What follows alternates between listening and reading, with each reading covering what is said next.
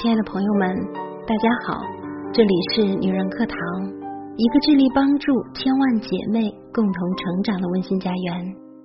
我是您的朋友青青，今天你过得还好吗？今天我们要分享的文章，也许会给正在迷茫或焦虑的你一点新的启示。一起来听，要想改变自己，最好的时机。是什么时候？人生中总是会有好多如果就，如果我天天锻炼身体，现在就不会有这么多毛病了；如果我大学好好学习，现在就会有一份不错的工作了；如果我工作上有足够的积累，现在就已经升职加薪了。如果时光可以倒流，你会让自己停留在过去的哪一刻？而在那一刻，你又会想要改变什么呢？之前休假待在家里的日子闲适而惬意，父母已经退休了，没有太多的事情，而我在家陪他们的时候，看到老爸要么是在看电视打发时间。要么就爱斜倚在沙发上打盹儿，我觉得这样的老年生活太无趣了，就跟老爸商量，让他去学学下围棋，既可以找到点乐趣打发时间，也可以有助于脑部健康。老爸撇了撇嘴，说了句：“年轻的时候都没学过，现在老了更学不会了。”时间太赶，光阴易逝。我们似乎总是会有一种时不待我的错觉，可是也总是有一些人愿意从现在开始细水长流，聚沙成塔。有一个老年画家的故事让我印象深刻。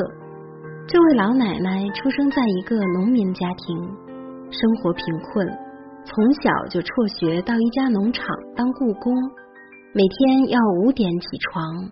做三十多个人的早饭，然后去割干草、照料牲畜，忙活农活，一直到晚上十点才能睡觉。之后，他跟一个在农场干活的青年雇工托马斯结了婚，先后养育了十一个孩子。婚后的几十年里，他几乎都待在家里，照料孩子，忙乎生计。几十年就这样平淡的过去了。而当她六十七岁的时候，丈夫意外身亡，他就和小儿子夫妻一起生活。而这个时候，因为风湿症，他的手指开始麻木了，而他的小儿子夫妻俩也开始嫌弃他了，觉得他是一个很多余的人。为了恢复手指的功能，老奶奶在她七十岁的时候，用自己过去操劳农活的手。拿起了一把刷漆用的板刷当做画笔，开始站着刷门廊和厨房的地板，而且还到田野里、山坡上寻找素材。家人都漠视他的存在，没有人在意他每天在自己的房间里四处涂鸦。结果某一天，他创作的第一幅作品《农场秋》被托马斯。德拉格斯特牙所收藏，摆放在商品陈列的橱窗。那个时候他已经七十五岁了。人们从农场秋的署名上第一次知道了他的名字——安娜·玛丽·莫泽斯。莫泽斯老奶奶画家的称号很快就传到了纽约。他的作品被刊载在各大报纸的杂志上。不久，声名远播，连法国卢浮宫近代艺术馆也出价高达一百万美元收购他的一幅作品。而在普希金美术馆举办的莫泽斯作品展上，排队参观的人数达到十一万之多。在莫泽斯老奶奶的人生里，并没有太晚这件事情，悔不当初，错失良机。不过是给我们自己的懒惰自弃找了一个心安理得的借口。你想要让身体变得轻盈，为何不现在就去运动起来？你想要高薪的工作，为何不现在就开始积累能力和资源？你想要获得斜杠人生，为何不现在就去尝试探索自己的潜能？世界上每个人都有自己的发展时区，身边这些人看似走在你前面，也有些人看似走在你后面，但其实想要做出改变，任何时候开始都不算晚。可是生活中的很多时候。我们似乎都被宿命论裹挟着前行，最受人追捧的就是星座一说。你的性格、你的人际交往、你的未来运程，所有这些都被预设的假说所注定。可是你不曾知道，那些所谓的黄道十二宫，所谓的星座研究，最早是始于古文明之一的古巴比伦。后又有古希腊人观测星空整理所得。那个时候受到观测条件和技术的限制，古希腊人认为地球是宇宙的中心，认为整个宇宙是一个球体，是有边界的，而所有天体都是镶嵌在宇宙球体上的宝石。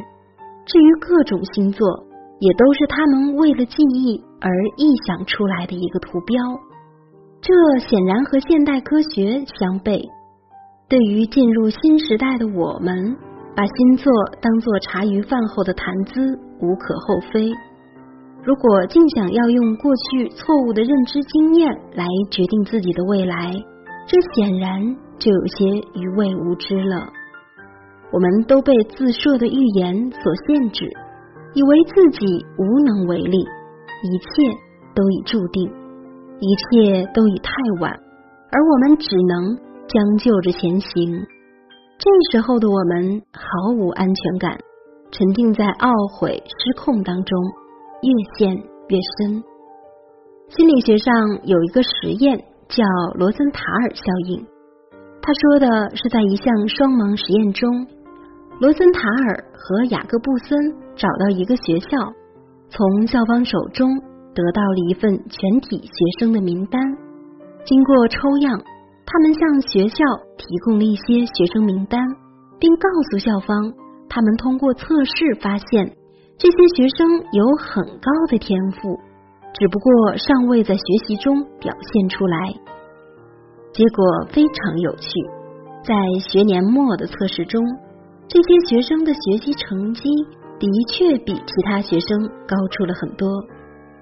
这项研究认为，其中的原因在于老师改变了对这些学生的既有观念，在不知不觉中给这些高天赋的学生投入了更多的关注，给予了更多的机会和反馈。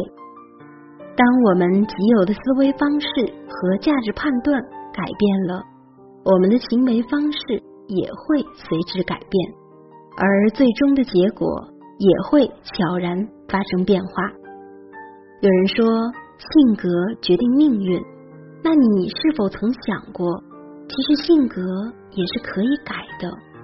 性格就是一个人对现实的态度，以及由这种态度所展现出来的行为特征，而它是由我们的价值观所决定的。就像一个人被说成是懦弱的性格，那是因为。他与这个世界相处的时候，持有的信念是自己不行，自己不够优秀。这些信念塑造出来，他不够勇敢，不敢表达自己的行为方式，从而给人以懦弱的印象。要改变我们固有的信念，进而改变自己的行为方式，最终在生活中做出更好的选择。而这些改变。其实，在任何时候进行都是值得的。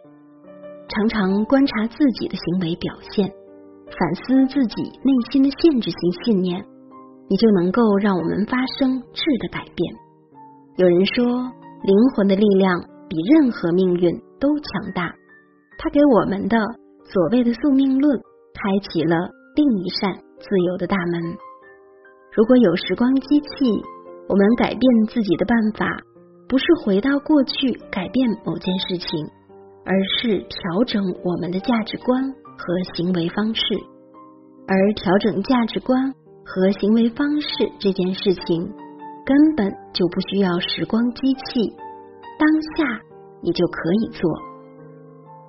万事开头难，面对那些需要做出的调整和改变，我们总是不可避免的滋生出一种人人皆知的拖延症。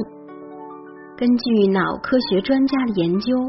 我们常在那些让人感觉不太舒服的事情上拖延，是因为当我们在脑海里想到那些不太喜欢、做起来比较困难的事情的时候，大脑的痛觉中枢就会被点亮，因此你会把注意力转移到你更喜欢的事物上面，这样会让你感觉更好，至少暂时让你感觉更好。拖延症这种习惯性的逃避，并没有什么好处。很多事情现在不去做，后面做起来就会变得更痛苦。随着拖延症状的不断加深，我们往往就会步入一切都太晚了的隐形大坑中，并以此作为自己进一步拖延的借口。所以，摆脱拖延症的第一步。就是停止给自己找借口，立即行动。立即行动的背后，需要我们懂得延迟满足，关注过程而不是结果。如果开始行动的时候就想要尽快得到一个结果，那我们常常会感觉到焦虑，触发痛苦，很难及时开始，反而容易产生拖延。其实。最重要的是在行动中把注意力放在过程上，让自己沉浸在时间流之中。当我们把目标拆解成一个个小的可执行的过程，那我们就只需要按部就班的推进，而在完成过程的同时，也会一步一步得到想要的结果。就像我平时画画。如果想立马得到一幅好看的作品，那我肯定要承受很大的压力去构思设计，下笔变得小心翼翼，难以开始。而当我把自己沉浸于画画的过程，专注于颜色的选择、笔触的轻重、线条的渐进，那就容易进入到一种心流的状态，忘记周围的一切，在时间的流逝中。体验到画画的乐趣，而最后呈现出来的作品也势必不会差到哪里去。其实，大家熟知的番茄工作法就可以有效的对抗拖延。第一，给自己的番茄钟定时，设置一个合理时长的闹钟，二十五到四十五分钟。第二，当开始活动的时候，屏蔽掉一切可能的干扰。比如找一个安静的环境，关闭手机。第三，在设定的时间内，把注意力集中在让自己感觉到困难或者想要拖延的事情上。第四，完成一个番茄钟之后，给自己一个奖励，或是一块可口的巧克力，或者上会儿网，或者让自己跟朋友闲聊放松一下。经历一个番茄钟的时刻。我们就会发现，其实只要事情开始，那它就不再如我们想象中那样可怕，而拖延症也就自然消失了。有人总是习惯跟自己说：“已经太晚了，明天再说吧。”明天还有明天，可是未来的铸成来自于当下每一刻的专注。我们能把握的不是明天。只是现在，而现在永远是最恰当的时候。在这个日新月异的世界，它唯一不变的就是不断变化。改变和成长不分年龄，也不分早晚。成长是一辈子的事。可是，大部分人的成长都只是停滞在意气风发的少年时期，而在往后漫长的人生中。成长和改变倒成了一件为时已晚、不愿触碰的往事。在大多数人的身上，岁月留下的痕迹只是年龄和皱纹，但总有些人在时光的流逝中，智慧渐长，幸福感渐增，而这些人就是所谓的终生学习者，不断对生活、对自己发起挑战，在不断自我完善的过程中，寻找人生新的意义。日本的若宫正子。在六十岁的时候，开始学习苹果开发语言 Swift，因为他发现现在的手机游戏都是给年轻人玩的，却没有游戏给老年人玩。而他在自己八十三岁的时候，被邀请参加了二零一七年苹果开发者大会。苹果公司总裁库克激动地说：“您的存在给了我们很大的勇气。”这个世界有太多所谓大器晚成的例子。巴菲特百分之九十九的财富是在五十岁生日之后赚到的，百分之九十五的财富是六十岁以后赚到的。作家乔治道森在九十岁才猛然意识到自己虚度了年华，但却愿意在那一刻开始写作，最终在一百零二岁之际。完成了自己的处女作，索古德的一生引起巨大轰动。并不是每个人都可以像那些成功人士一般，一旦开始，最终就会收获满满。但是，只要我们开始改变，即使并没有得到预想的结果，那又有什么损失呢？我们至少做出了尝试，积累了阅历。获得了不一样的人生体验。人生有无限的可能，别给自己设限。余生漫长，莫要慌张。而你想要的改变，什么时候开始都不算晚。种一棵树最好的时机是什么时候？我想说，最好的时机在十年前，也在现在。亲爱的朋友们，今天的文章分享完了，让我们都勇敢的做出改变。也许过程会很痛苦，但这是唯一让自己有所成长，并且获得更好生活的路径。加油吧，亲爱的们！这里是女人课堂，感谢您的聆听与陪伴。我是青青，下期节目我们。不见不散哦。